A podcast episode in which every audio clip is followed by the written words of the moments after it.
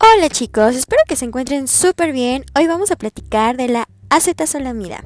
La acetazolamida pertenece a la clase terapéutica diurético y es el canizador de la orina. Su clase farmacológica es inhibidor de la anidrasa carbónica.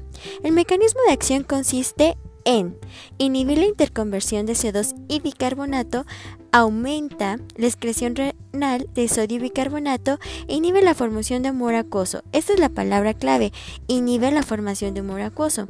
Produce acidosis metabólica hiperclorémica.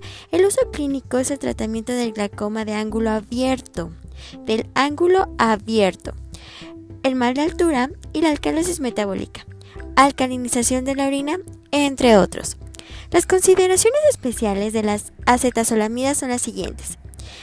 Si bien es muy bueno, aparece rápidamente la tolerancia al efecto diurético. Los efectos adversos más relevantes son la parestesia y formación de litorrenales de fosfato cálcico. Tenemos interacciones de la acetazolamida, ya que reduce la excreción urinaria de las bases débiles y aumenta la excreción de los ácidos débiles. Pues sigan escuchando. Bye.